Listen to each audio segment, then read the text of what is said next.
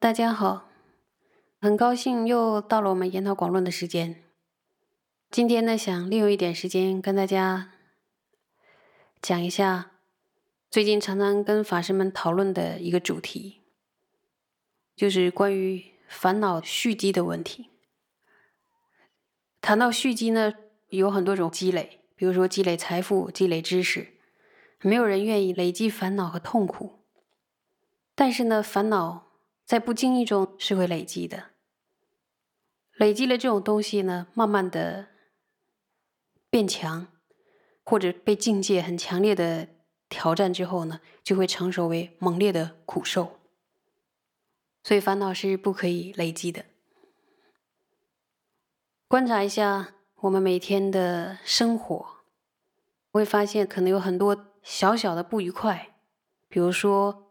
听到了别人说一句不中听的话，或者别人做了一件你觉得不太合理的事情，乃至林林总总的大大小小的一些不好的心情，这些不好的心情呢，有的时候就好像让它过去了，或者为了不给别人造成麻烦，就自己忍了。这种忍的方式，或者放着的方式，转移的方式，是不是让那种烦恼不再增长呢？大家都会发现，说忍一次、两次、三次，乃至第几次的时候，就会有一个爆发，就会发现自己突然很生气了。但是实际上，那是一个小小的境界，可能就是最后那根草，然后原先忍耐的东西全部都跑出来了。基于这种状况呢，就讨论到说，烦恼应该。是随时出来，就要随时用正念之矛，让那个烦恼削弱掉。那么，怎么样让烦恼不要蓄积，而是疏导它呢？比如说，这一天的生活之中，我们要发现什么叫烦恼，就开始不愉快了。那这个不愉快的时候，用盖的行不行呢？比如说啊，屋子里边进了一条蛇。然后你拿一个布给它盖上，或者说不注意它，是不是危险性就消失了呢？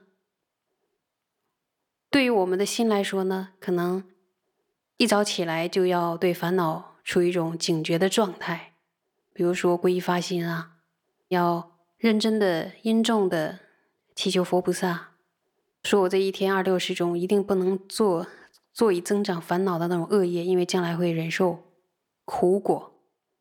那么。怎么样去及时的发现我在生烦恼？怎么样养成立刻、立刻就发觉的这种良好习惯呢？就是早晨要有个预备，就要准备，因为可能会碰到这样的境那样境，可能我们没法想象这一天到底会遇到什么事情，所以我们只能准备着上正念正直的铠甲，准备去忍受境界之刺。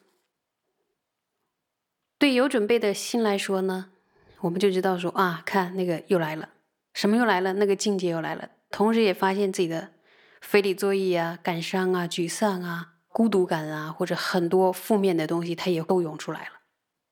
涌出来的时候呢，我们可以让它停止。停止了之后呢，要去观察一下，到底是境界那方面出问题呢，还是我心中的非礼作意在出问题？通常都是两者配合。让我们变得越来越痛苦的作用力，还是要以心为主。否则，全部都交给境界、交给他人的话，那我们的生命呢，永远将失去掌控力了。朝着快乐的方向是不可能把握到的。所以要看一看，是不是自己在朝着非礼作意的方向了。但我们说你又非礼作意了，好像是一个对自己的负评，但是呢，却是一个发现。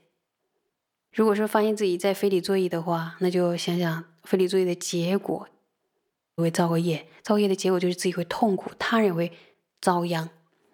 所以这个时候呢，就要把非礼作意的续流想办法停下来，或者让它变弱。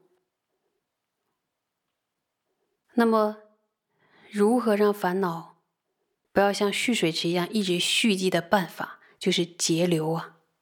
如何节流呢？就是在每一次心对境的时候，不要再用非理作意的方式增长烦恼。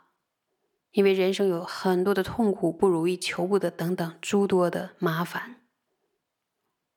很多的境界不是自己希望遇到的，有的时候是很突如其来的，有的时候是意想不到的，种种不如意。那么，如何提起警觉的心，不要被嗔恨的火烧掉了自己的功德林呢？对镜的时候，能够提起一个。警觉的心，就变成是非常重要的事情。当大家讨论到这个问题的时候，会发现说呢，我们用忍的，就是对镜的时候先不要发作，比如说不要对别人口出不敬啊，也不要用眼睛瞪别人啊，先把这些忍了。但忍了之后呢？是不是在内心里真的能够消融掉呢？可能就会变成一种不愉快、胸闷，或者说生闷气的方式，就把它留下来了。留下来那个东西呢，并没有好好的处理，因为他有的时候在意念上其实还在自言自语，或者说自己内部还有一个声音一直在非礼作揖，蓄流还没有停下来，但是牲口是防住了，牲口防住了也是一件很不容易的事情，但。呃，如果能进一步的把非礼作意的意乐的部分能够防住，才能够不蓄积烦恼，对吧？那么如何去防范呢？从我们听闻的教典中可以得到正念正知，所以每天的听闻就很重要。为什么呢？因为当我们有了很大量正念正知这样的正能量的输入之后，才能会在六根的门头竖起。一面明镜，在对镜的时候照到非礼作意的存在，能够照清楚，这就是非礼作意。照清楚是什么？就是我们能够觉察到意念的正在进行时，非礼作意开始，然后就觉察到了。有些人是非礼作意一段时间觉察到了，可是前面的非礼作意到底是什么？有的人记不清楚，有的人能记得很清楚。总之呢，越早追踪到它越好。而追踪到他那面明镜，一定就是从文法上得来的。文法一念正念，然后获得正直，这样得来的。所以呢，它是要常加训练的一个功夫。